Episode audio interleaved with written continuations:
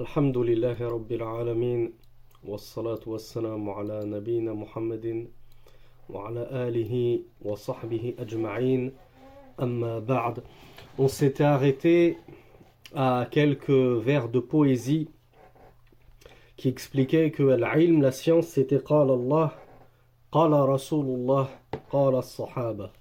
La science, c'est Allah a dit, le messager d'Allah a dit, et les compagnons ont dit. Ensuite, Cheikh Mohamed Bazmoul nous rapporte une très belle parole de l'imam Al-Awza'i qui a dit Rahimahullah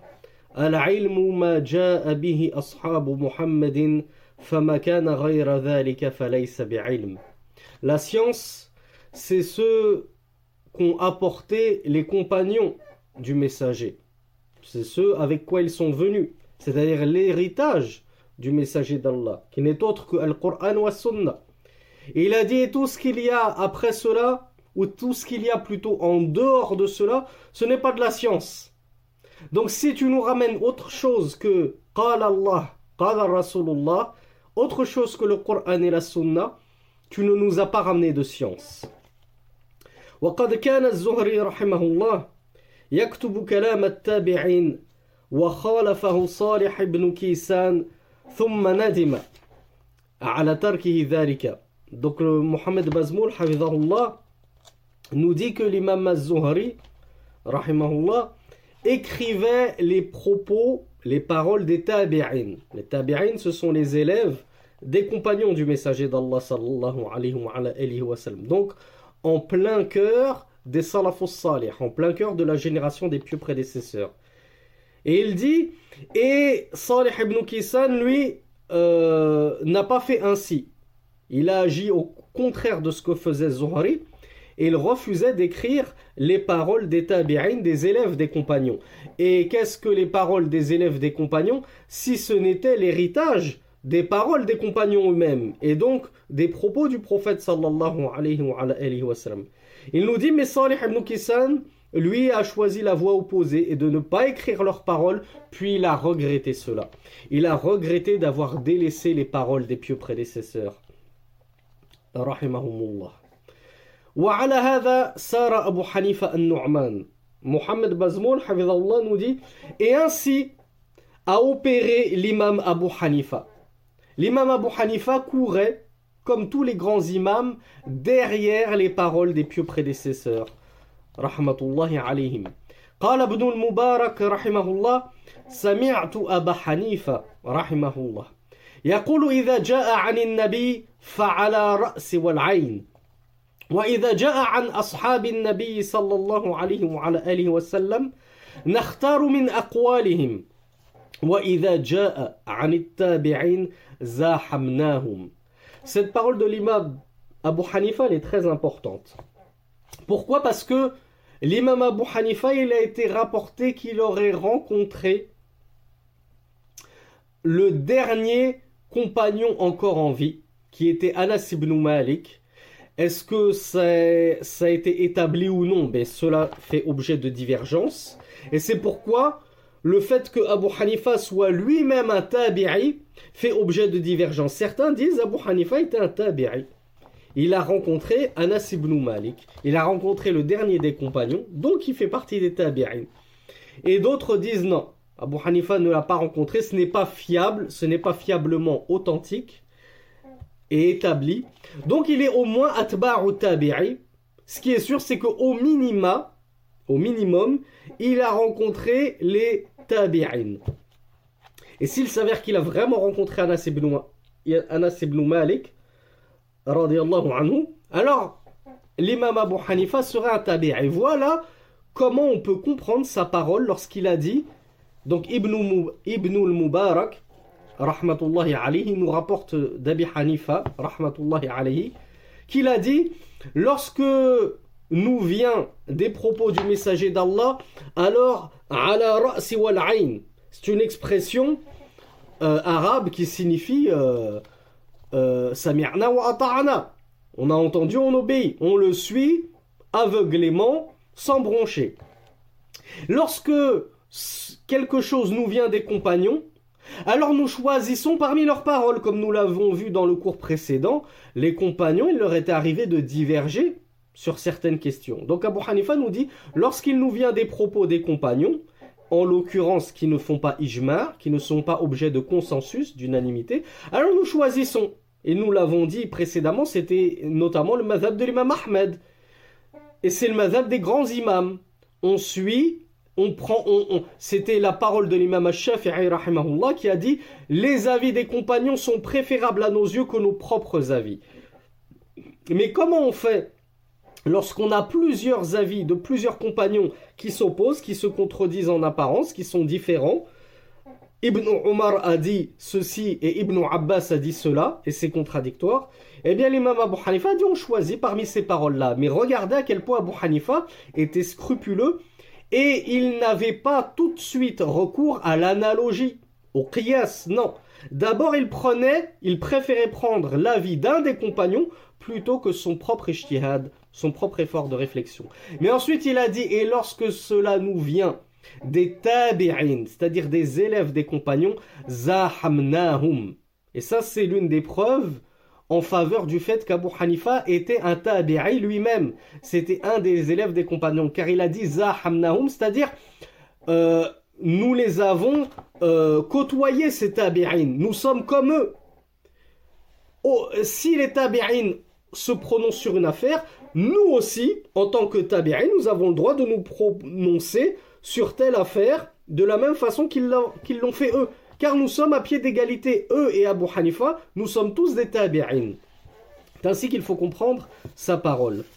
وسرى عليه مالك بن أنس إمام دار الهجرة رحمه الله ورضي الله عنه وأرضاه Ça, c'est l'imam Mohamed Bazmoul qui dit radiyallahu anhu, hein, parce qu'on on entend parfois certains frères un peu trop euh, euh, avec un, peu trop d'excès de zèle, et qui disent on n'a pas le droit de dire radiallahu anhu à autre que les compagnons. Mais vous voyez que des grands chouïrs comme Mohamed Bazmoul, parfois, alors certes c'est la base, hein, c'est la base que radiallahu anhu c'est réservé aux compagnons, mais ça ne veut pas dire qu'il est interdit d'invoquer l'agrément d'Allah sur autre que les compagnons.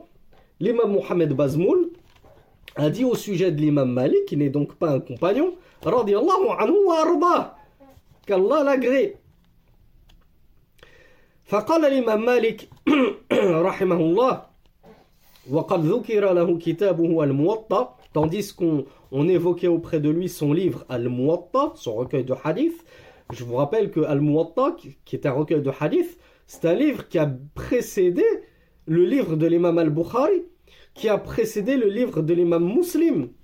À tel point que certains savants malikites voient même que Al-Muwatta est encore plus sahih que le sahih de l'imam Al-Bukhari. Donc c'est, c'est un petit peu leur, euh, leur modèle à tous les muhaddifines dans la composition de recueils de hadith, c'est l'imam Malik rahmatullahi alayhi. Donc on a évoqué auprès de lui Al-Muwatta, il a dit fihi hadith rasulillah وقول الصحابة والتابعين ورأيهم. وقد تكلمت برأيي على الاجتهاد وعلى ما أدركت عليه أهل العلم ببلد ببلدنا ولم أخرج عن جملتهم إلى غيره. دوك الإمام مالك رحمه الله a dit cette célèbre parole. Et vous allez comprendre En quoi s'opère la différence entre, par exemple, Sahih al-Bukhari et le Muwatta de l'imam Malik. C'est que dans Sahih al-Bukhari, il n'y a que les hadiths du prophète sallallahu alayhi wa, sallam. Et l'imam al-Bukhari n'a pas, pas ramené ses propos à lui, ou alors vraiment excessivement peu. Et les seuls propos que l'on trouve de l'imam al-Bukhari dans Sahih al-Bukhari, c'est les titres qu'il a donnés au chapitre. Et les titres qu'il a donnés au chapitre, ce sont des titres qu'il a lui-même formulés et qui dénotent de sa capacité à l'ijtihad. Parce qu'il extrait, parfois il extrayait la quintessence du hadith, le jugement, al-hukm, le jugement jurisprudentiel de ce hadith, et il le mettait en titre. Jugement de l'interdiction de ceci et cela. Comment est-ce que l'imam al-Bukhari savait que telle chose était interdite? Selon la compréhension qu'il a euh, eue de ce hadith. Alors que l'imam Malik, dans son Muwatta, on trouve beaucoup de paroles de l'imam Malik. Qui euh, prouvait sa capacité aussi à l'ijtihad, sa bonne compréhension, sa, capacité à extraire des jugements jurisprudentiels des propos du messager d'Allah. Donc l'imam Malik a dit, il y a dans ce livre, c'est-à-dire dans ce muatta, le hadith de Rasulullah, les propos du messager d'Allah. Et les propos, les paroles des compagnons et des tabi'in, ainsi que leurs avis, leurs opinions. Et j'ai certes aussi, dans ce livre Al-Muwatta, parlé selon mon propre avis, bira'yi, ala al-ijtihad, selon ce à quoi m'a amené mon ijtihad. وعلى ما أدركت عليه أهل العلم ببلادنا et selon ceux que j'ai pu rencontrer dans nos pays, dans ma région. On sait que c'était Médine. Walam, donc c'est-à-dire que j'ai fait un effort d'ijtihad et je me suis aussi basé sur l'ijtihad de ceux que j'ai rencontrés, c'est-à-dire mes maîtres à Médine, mes professeurs à Médine. Et je ne suis pas sorti de cela. Je ne suis pas sorti de ce cadre-là. Donc on comprend que les fondements de l'imam Malik, c'est le Coran bien évidemment, la Sunna, les propos des compagnons du messager d'Allah sallallahu alayhi wa, les propos de leurs élèves tabi'in, et c'est son ijtihad et les paroles de ses maîtres, de ses professeurs, ce qu'on appelle Ahlul Madina, les gens de Médine.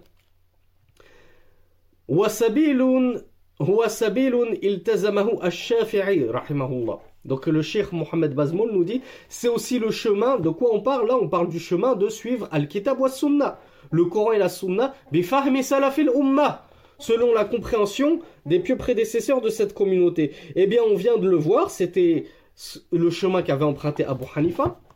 On a vu que c'était le chemin qu'a emprunté aussi l'imam Malik. Et là, Mohamed Bazmoul, nous dit, c'est aussi le chemin qu'avait emprunté Shafi'i. قال الشافعي رحمه الله العلم طبقات الأولى الكتاب والسنة إذا ثبتت السنة L'imam Shafi'i a dit la science est de plusieurs niveaux. Le premier niveau c'est le Coran et la Sunna à partir du moment où la Sunna est authentique, authentiquement établie. Et notez que l'imam Al-Shafi'i a bien jumelé le Coran et la Sunna. Parce que le messager d'Allah sallallahu alayhi wa, alayhi wa sallam a dit Ala utitu al-kitab wa mithluhu wa mithlahu ma'ahu N'est-il pas vrai que on m'a donné le livre et semblable à celui-là, et semblable au livre, c'est-à-dire la sunna. Et il y en a qui font des distinctions entre le Coran et la sunna, et parmi les plus célèbres, les coranistes. Mais certains, sans aller aussi loin que les coranistes, disent le Coran, il est prépondérant à la sunna. Alors, le Coran, si on juge, si on estime, si on vise par cela que le Coran c'est la parole d'Allah, alors forcément la parole d'Allah, rien ne l'égale. Mais si on veut viser par cela que les jugements de la sunna sont inférieurs aux jugements du Coran, alors ceci est absolument faux. Parce que les jugements contenus dans la sunna ne sont rien d'autre que des jugements qui émanent directement d'Allah. Tout comme le Coran émane directement d'Allah. Le Coran c'est la parole d'Allah, mais la sunna c'est l'enseignement qu'Allah sallallahu alayhi wa euh, azza wa a révélé au prophète sallallahu alayhi wa. Donc on ne peut pas opérer de différence sur le plan jurisprudentiel en disant que la sunna ça passe au second plan. C'est d'abord le Coran. Non, c'est le Coran et la sunna sur le même plan d'égalité. Parce que les jugements, la sunna du prophète sallallahu alayhi wa sallam n'était pas en retrait par rapport aux jugements contenus dans le Coran. C'est la même source. La source c'est qui? C'est Allah azza wa Mais si ce qui est visé, comme on l'a dit, c'est que la sunna, rien, ce n'est rien d'autre que les paroles du messager d'Allah, alors que le Coran, c'est la parole d'Allah lui-même. Alors oui, dans ce cas-là, on peut opérer cette différence-là, cette distinction-là. Donc voilà pourquoi l'imam al-Shafi'i, il a dit le premier niveau de science, c'est Al-Qur'an ou As-Sunna. Il n'a pas dit le premier niveau, c'est Al-Qur'an, et le deuxième, c'est la Sunna. ثم الثانية الإجماع فيما ليس فيه كتاب ولا السنة Deuxième niveau de la science, c'est al-ijma', le consensus, l'unanimité des compagnons, lorsque il n'y a ni Coran ni Sunna. Comme on l'a vu dans les cours précédents, il y a une nouvelle question qui apparaît. On n'en trouve ni mention dans le Coran, ni mention dans la Sunna, mais on sait que les compagnons étaient unanimes pour dire que cette chose avait tel jugement. Alors ceci, chez l'imam Shafi'i, le deuxième niveau de science. Al-Ijma', le consensus. والثالثة أن يقول بعض أصحاب النبي صلى الله عليه وعلى آله وسلم ولا نعلم له مخالفا منهم et on a expliqué que c'est ce qu'on appelle al-ijma' as-sukuti. Al-ijma' as-sukuti, c'est le fait que certains compagnons du messager d'Allah ont tenu une parole, une opinion, et on ne leur connaît aucune divergence, aucun contradicteur. Ça, c'est le troisième niveau. Les compagnons, il n'a pas été rapporté leur consensus clair, sans équivoque sur telle question, mais il a été rapporté la parole d'un, deux, trois compagnons, mais il n'a jamais été rapporté d'un autre compagnon le contraire de cette parole. Donc on estime que c'est un ijma'. Mais ça s'appelle un ijma' sukuti, un consensus tacite. Et ça, c'est le troisième niveau de science selon l'imam al-Shafi'i, rahimahullah. Quatrième niveau. الرابعة اختلاف أصحاب النبي صلى الله عليه وعلى آله وسلم ورضي الله عنهم. Le quatrième niveau de science, c'est le fait de connaître les divergences qu'ont eu les compagnons du messager d'Allah. Et l'imam Shafi'i, comme l'imam Ahmed, ou comme l'imam Abu Hanifa, lorsque les compagnons avaient divergé sur une question donnée, il ne faisait pas précéder son avis sur l'avis des compagnons, mais il choisissait l'un des avis des compagnons qui lui semblait le plus juste et le plus correct. Al-Khamisa, cinquième niveau de science, Al-Qiyas. L'analogie sur l'une de ces quatre, l'un de ces quatre niveaux de la science. Donc le dernier niveau de science chez l'imam al-Shafi'i rahimahullah, c'est l'analogie, al-qiyas, le fait de comparer telle nouvelle chose qui est apparue à une ancienne chose qui était déjà connue et dont nous connaissons le jugement. Nous en connaissons le jugement soit par le biais d'un verset coranique, soit par le biais d'un hadith du messager d'Allah, soit par le biais d'al-ijma', le consensus, soit par le biais de la parole d'un des compagnons. Eh bien, l'imam Shafi'i dit, le cinquième niveau de science, c'est de faire le qiyas par rapport à l'une de ces choses-là que nous avons en notre possession. ولا يصار إلى شيء غير الكتاب والسنة وهما موجودتان وهما موجودان L'imam Shafi'i nous dit Et nous n'avons recours à rien d'autre qu'au Coran et à la Sunna à partir du moment où ces deux-là sont présents. Si tu as un verset coranique, si tu as un hadith prophétique, alors tu ne regardes pas les avis des compagnons, c'est-à-dire les avis qui s'y opposent, bien sûr. Le messager d'Allah te dit c'est halal. Allah te dit c'est halal et tu as un compagnon qui te dit c'est haram, l'imam al-Shafi'i te dit on ne va pas prendre l'avis du compagnon qui dit que c'est haram en présence du Coran et de la Sunna. Pourquoi? Parce que les compagnons du messager d'Allah sallallahu alayhi wa, sallam, ils n'étaient pas infaillibles, certes, c'était les meilleurs des hommes, comme nous l'avons vu, qui ont foulé cette terre après les envoyés d'Allah. Mais les compagnons avaient une vie. Omar ibn al-Khattab, il est connu qu'il avait divisé son temps en deux la moitié pour Rasulullah, la moitié pour le commerce. Donc, tous les compagnons, même Abu Huraira, même Anas ibn Malik, ceux qui étaient les plus proches du messager d'Allah, même ses épouses comme Aïcha, ils n'étaient pas H24 avec le messager d'Allah. Donc il y a de nombreux hadiths qui ont pu leur échapper. Et c'est en partie pour ça que les compagnons ont souvent divergé entre eux. Parce que Abu Bakr disait telle chose et Omar disait le contraire. Et Abu Bakr lui disait Oui, mais moi j'ai entendu Rasulullah dire cela. Et c'est comme ça qu'on explique notamment, euh, c'est comme ça qu'on réfute les chiites, les chiites, qui disent que euh, Abu Bakr a volé l'héritage de Fatima Zahra. Fatima bint Rasulillah, la fille de Rasulillah sallallahu alayhi wa sallam. Parce qu'Abu Bakr avait entendu à propos du messager d'Allah sallallahu alayhi wa. Et Fatima, sa propre fille, n'avait pas entendu ce propos prophétique par rapport à l'héritage des prophètes. Donc, voilà pourquoi l'imam Shafi'i nous dit la science, c'est qu'à partir du moment où tu as le Coran et la Sunna, tu ne vas pas choisir la parole d'un compagnon ou autre que cela, la parole d'un tabi'i même, d'un des élèves des compagnons, ce qu'il faut comprendre, c'est-à-dire une parole qui va contredire le Coran et la Sunna. Il nous dit. Mais la science ne se prend que du plus haut. Et le plus haut, c'est quoi? C'est le Coran ou la Sunna. Donc tu ne vas pas prendre la science des tabi'i, tu ne vas pas prendre une parole de tabi'i si tu as déjà en ta possession la parole du Seigneur des tabi'i ou du prophète des tabi'i. Allah et Muhammad sallallahu alayhi wa sallam. Donc la science, on, on la prend d'en haut. Si en haut il n'y a rien, si on ne trouve rien dans le Coran et la Sunna, oui là on regarde les compagnons. S'il n'y a rien parmi les paroles des compagnons qui solutionne notre problème, alors oui là on regarde les tabi'i. Voilà Comment il faut comprendre les propos de l'imam al-Shafi'i rahimahullah L'imam Mohamed Bazmoul nous dit wa Ahmed ibn Hanbal. C'est aussi la voie qu'a emprunté Mohamed, euh, Ahmed pardon, ibn Hanbal. Ahmed ibn Mohamed ibn Hanbal.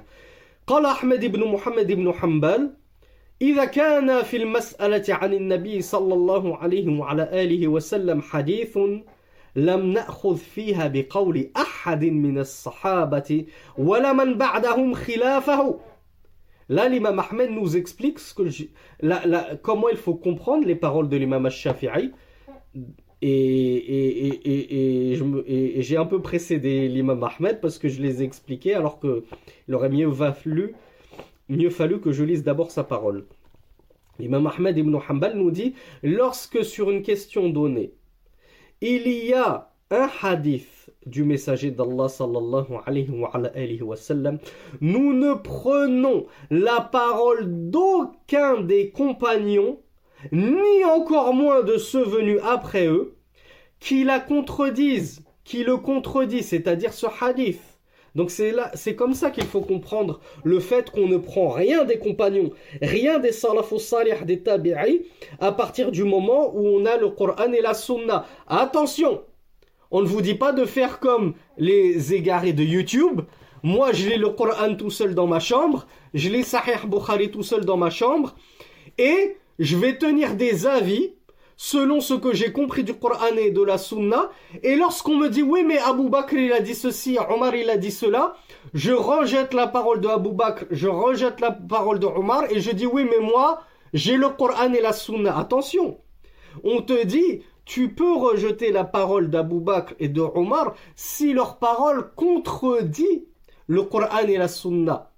Mais si leur parole est en adéquation avec le Coran et la Sunna, alors forcément, si on prend le Coran et la Sunna, si on prend leurs paroles plutôt, c'est comme si on prenait le Coran et la Sunna, puisque c'est la même parole, c'est le même jugement. Allah dit halal, Rasulullah dit halal, Omar et Abu Bakr ont dit halal, ben, je peux prendre la parole de Omar et Abu Bakr qui disent que c'est halal, puisque ça revient à la même chose que de prendre le jugement qu'Allah lui-même a donné à cette affaire-là. Mais s'il y a contradiction, c'est là que le bas blesse. S'il y a contradiction, alors je ne regarde la parole de personne d'autre en dehors d'Allah et du messager d'Allah. Allah et son messager ont dit que c'est obligatoire.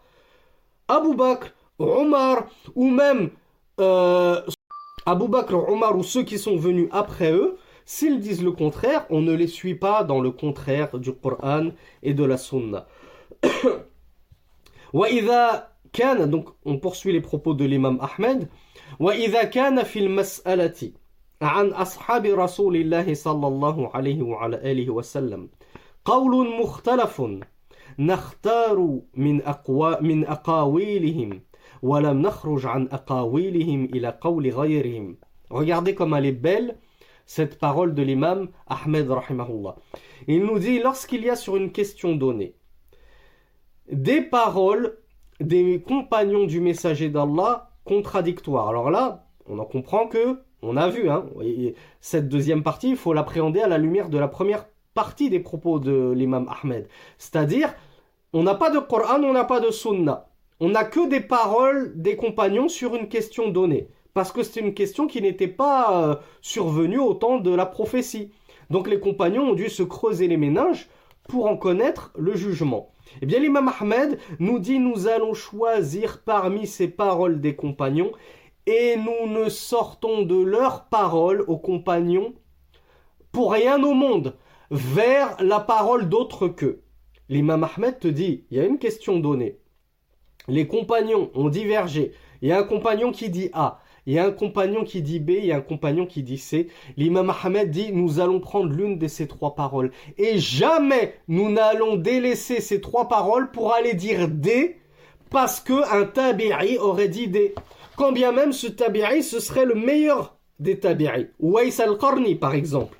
Et encore moins, n'allons-nous prendre la parole E tenue par Abu Hanifa, la parole F tenue par l'imam Malik. Non, nous nous cantonnons au cercle des paroles des compagnons et nous choisissons parmi leurs paroles à eux. Et nous ne nous retournons même pas sur une parole exogène à leurs paroles à eux, aussi illustre soit l'imam qui ait tenu cette parole. Ça, c'était l'un des usul, des fondements du madhab hanbali sur lequel il a basé son madhab. C'est Allah et son messager, le Coran et la Sunna, et ensuite les paroles des compagnons. D'abord ça. Et je ne fais pas d'ijtihad à partir du moment où j'ai des paroles de compagnons. J'ai même pas besoin de faire d'ijtihad. Je suis l'unanimité des compagnons, et s'il n'y a pas unanimité qu'ils ont divergé, je préfère piocher l'une de leurs paroles à eux, plutôt que moi, l'imam Ahmed, faire un ijtihad. Regardez un peu la modestie de nos illustres savants. Et regardez où nous en sommes, nous, par rapport à cela. On rejette le Coran, on rejette la Sunna, on rejette l'ijma' des compagnons, on rejette tout si ce n'est nos propres passions et nos propres avis défectueux. Et enfin, fin des propos de l'imam Ahmed ibn Hanbal, il nous dit وَإِذَا لَمْ يَكُنْ فِيهَا عَنِ النَّبِي صلى الله عليه وعلى آله وسلم ولا عن الصحابة قول نختار من أقوال التابعين Regardez le suivi scrupuleux de l'imam Ahmed des pieux prédécesseurs. Il disait, et s'il n'y a rien sur une question donnée, de Coran, de Sunna, ni même de parole des compagnons, on ne trouve aucune parole de compagnon sur tel sujet donné, eh bien nous choisissons parmi les paroles des tabi'in. Encore une fois, l'imam Ahmed n'a pas dit, nous faisons un ijtihad, nous allons faire un qiyas, nous faisons ceci, nous faisons... Non. Il a dit, je ne me prononce pas sur cette question et je préfère choisir l'avis, l'opinion d'un tabi'i. Les tabi'i, les élèves des compagnons donc. Quelle, quelle belle pédagogie, quelle belle méthodologie de l'imam Ahmed. Et c'est en partie pour ça que euh, j'ai choisi son madhab. Parce que c'est une méthodologie qui, qui respire à plein nez la salafia. C'est la salafia pure sur laquelle était l'imam Ahmed. C'est le suivi scrupuleux des pieux prédécesseurs. Ensuite, Mohamed Bazmoul nous dit Waqala Mohamed ibn al-Hassan. Alors, il faut savoir que Mohamed ibn al-Hassan, rahmatullahi alayhi, c'était le deuxième plus illustre élève d'Abi Hanifa. Le premier élève d'Abu Hanifa, le plus illustre, c'était Yaqub, euh, Abu Yaqub. Et après lui, c'était Mohamed ibn al-Hassan. Donc, Mohamed ibn al-Hassan nous dit ومن كان عالما بالكتاب والسنه وبقول أصحاب رسول الله صلى الله عليه وعلى آله وسلم وبما استحسن فقهاء المسلمين وسعه أن يجتهد برأيه فيما ابتلي به Alors je lis شيئا فشيئا Je lis petit à petit. Mohammed ibn al-Hassan rahmatullahi alayhi nous dit Celui qui est savant du livre et de la sunna. De même qu'il est savant des paroles des compagnons du messager d'Allah et de ce que les fuqaha des musulmans, et je vous rappelle que l'imam Mohammed ibn al-Hassan, élève de l'imam Abu Hanifa, qui était parmi, selon l'un des avis, du, à l'époque des tabi'in. Donc quand l'imam Mohammed ibn al-Hassan nous parle des savants, des fuqaha des musulmans, il parle des tabi'in, puisque c'est la génération qui était juste au-dessus de lui. Donc lorsqu'il nous dit c'est-à-dire qu'il doit, il est savant des paroles des tabi'in. Donc en gros, l'imam Mohammed ibn Hassan nous dit celui qui est savant du Coran, de la Sunna, des paroles des compagnons et des paroles de leurs élèves, les tabi'in, il nous dit alors à lui, il lui est permis de faire un ijtihad selon son avis, c'est-à-dire en regroupant tout ça, je cherche dans le Coran, je cherche dans la Sunna, je cherche dans les paroles des compagnons, je cherche dans les paroles des tabi'in, leurs élèves, qu'est-ce qui va pouvoir solutionner ce nouveau problème qui est apparu et qui n'existait pas à l'époque de ces illustres gens-là? Il nous dit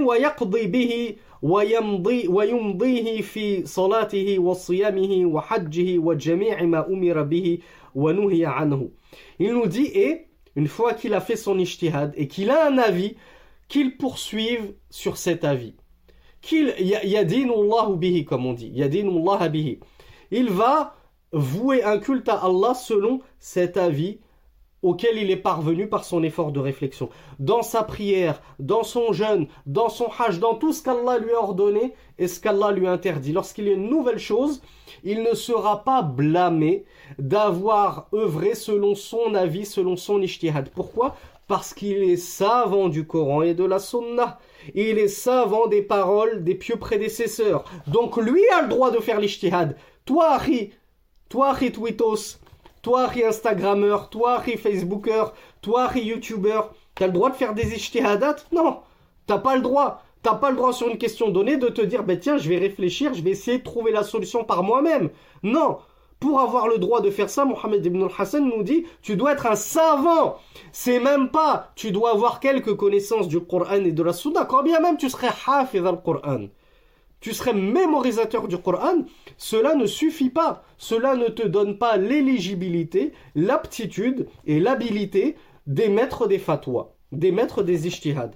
Tu dois être un savant dans le Coran, dans la Sunna et dans les, les paroles des pieux prédécesseurs. Ensuite, Mohammed ibn al-Hassan, rahmatullah, nous dit, rahmatullah alayhi, nous dit, فَإِذَا اجْتَهَدَ ونظر وقاس على ما أشبه ولم يألو وسعه العمل بذلك. S'il fait un effort d'ijtihad, donc un effort de réflexion, il regarde dans les textes, dans les paroles, des pieux prédécesseurs. Il fait des analogies sur cette nouvelle chose qui est apparue. Je vais la comparer avec ce qui ressemble de ce qui existait au temps du messager d'Allah sallallahu alayhi wa sallam ou des pieux prédécesseurs. Il nous dit et qu'il ne ménage pas ses efforts. Alors celui-là aura le droit d'œuvrer selon son euh, analogie, selon le raisonnement auquel il sera parvenu. Il nous dit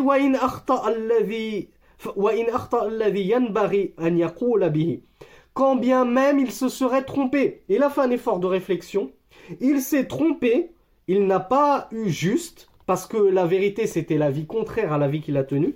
Il nous dit, celui-là ce n'est pas grave, il ne sera pas blâmé, parce qu'il a fourni tous les efforts qui étaient en sa mesure, en sa possession. وقال محمد بن الحسن أيضا العلم على أربعة أوجه ما كان في كتاب الله الناطق وما أشبهه وما كان في سنة رسول الله صلى الله عليه وسلم المأثورة وما أشبهها Ça, c'est la première ligne. Vous voyez, il a mis au même niveau, même degré, le Coran et la Sunna. Donc, on a une deuxième parole de Mohammed ibn al-Hassan qui nous dit La science est de quatre types. il nous dit le premier, la première type, la première étape dans la science, le premier niveau de science, c'est ce qui se trouve dans le livre d'Allah et ce qui ressemble à cela. Lorsqu'il dit ce qui ressemble à cela, c'est-à-dire al-qiyas ala kitabillah. C'est-à-dire on va faire une analogie par rapport à un verset du Coran. Il nous dit et ceux qui se trouvent dans la sunna et ce qui ressemble à cela, c'est-à-dire le qiyas. Alors je vous, le dis tout de suite pour ceux qui ne le savent pas. Abu Hanifa était très connu pour ses qiyas, ses analogies, et ainsi étaient ses deux élèves, euh, Abu Yaqub et Mohammed ibn al-Hassan. Ils étaient tous les deux connus pour aussi leur analogie, euh, quoi qu'ils en faisaient un peu moins qu'Abu Hanifa. Puisque l'imam euh, Mohammed ibn al-Hassan avait beaucoup euh, débattu avec l'imam Shafi'i, ils échangeaient beaucoup. Il avait étudié chez l'imam Malik, ce que n'avait pas fait Abu Hanifa. Donc il avait pris tous les hadiths, ou une grande partie des hadiths de l'imam Malik, rahmatullahi alayhim, donc c'est pour ça qu'il nous disait beaucoup wama ashbaha dhalika parce que pour lui al-qiyas c'était quelque chose, un fondement dans la religion, un fondement dans Usul Fiqh, très important. L'analogie, c'était très important à partir du moment où tu faisais l'analogie sur un verset coranique ou un propos prophétique. Il nous dit, en second plan, وما كان فيما أجمع عليه الصحابة رحمه الله il nous a en second plan la science, il a dit, c'est de quatre types. Le premier type, c'est Al-Qur'an, c'est la Sunna. Deuxième type, il nous dit, c'est ce sur quoi ont été euh, repose l'unanimité des compagnons. Donc ce qu'on appelle un, un, le consensus des compagnons. Donc ça c'est deuxi le deuxième type de science que nous narre l'imam Mohammed ibn al-Hassan. Il nous dit Wama ashbahahu. Si tu fais un qiyas sur un ijma, pour lui, c'est aussi de la science. Faire une analogie sur le consensus des compagnons, pour lui, c'est de la science. Pour lui, c'est considéré comme de la science. Tu n'as pas euh, sorti ça de ton propre euh, chapeau. Tu as fait une analogie par rapport à un ijmar déjà existant, un consensus déjà existant. وكذلك ما اختلفوا فيه لا يخرج عن جميعه فإن أوقع الاختيار فيه على قول فهو علم تقيس عليه وما أشبهه Troisième pilier de la science, c'est lorsque les compagnons ont divergé. Regardez bien, l'imam Mohammed ibn al-Hassan, élève de l'imam Abu Hanifa, était sur le même, le même minhaj que l'imam Malik, que son maître Abu Hanifa, que l'imam Shafi'i, que l'imam Ahmed. C'était la salafia pure. Il nous dit, lorsque les compagnons ont divergé, qu'est-ce qu'on fait? Je tout de suite, je me hâte à faire un ijtihad, à, à réfléchir sur le sujet. Il nous dit non, nous ne sortons pas de l'ensemble des paroles de ses compagnons. Nous en choisissons une, mais je ne vais pas rejeter l'ensemble des paroles des compagnons et commencer à faire mon propre avis à moi. Non, je choisis l'une de leurs paroles. Et il nous dit, lorsque mon choix s'est porté sur l'une des paroles des compagnons, alors ceci est de la science et le qiyas, l'analogie sur l'une de ces paroles de ses compagnons est un qiyas par exemple et, et, de la science. Par exemple, une, une, une affaire nouvelle apparaît. Eh bien, l'imam Mohammed ibn al-Hassan te dit Je connais une parole d'un compagnon. Je n'ai pas de Coran, je n'ai pas de Sunna, j'ai pas d'unanimité, j'ai pas de consensus. Mais j'ai entendu une parole d'un compagnon qui ressemble à cette affaire-ci. Ce n'est pas exactement la même, mais elle y ressemble. Mohammed ibn Hassan te dit la science, c'est de faire une analogie sur la parole de ce compagnon qui ressemble à notre affaire-ci que nous essayons d'élucider. Et enfin, il nous dit وَمَا اسْتَحْسَنَهُ عَامَةُ فُقَهَاءِ الْمُسْلِمِينَ وَمَا أَشْبَهَهُ وَكَانَ نَظِيرًا لَهُ Et enfin, Mohammed ibn al-Hassan nous dit que la science, c'est aussi ce qu'on jugeait bon l'ensemble des juristes consultes des musulmans. Donc c'est un petit peu un ijmar, mais pas un ijmar des compagnons ou des pieux prédécesseurs, mais un ijmar des juristes consultes et c'était, ou pas un ijmar, un amma, c'est la majorité. Des fuqaha des musulmans, comme je vous l'ai déjà expliqué, ce qu'ils visaient par là, c'était at-tabi'in, puisque c'était la génération juste au-dessus. Les maîtres au-dessus de Mohammed ibn al-Hassan, c'était déjà les tabi'in, c'était les élèves des compagnons du messager d'Allah. Donc pour lui, dernier et quatrième niveau de science, c'est de prendre la majorité des avis, la majorité des avis tenus par les tabi'in. Les tabi'in majoritairement avaient tel avis, eh bien il nous dit, cela c'est de la science. Les suivre en cela c'est de la science, à partir du moment où on n'a pas de Coran, on n'a pas de Sunnah, on n'a pas de d'ijma' des, des, des, des, compagnons, et on n'a aucune parole de compagnons, ben suivre l'ensemble des tabi'in sur leur avis, ça c'est de la science, wal alayhi.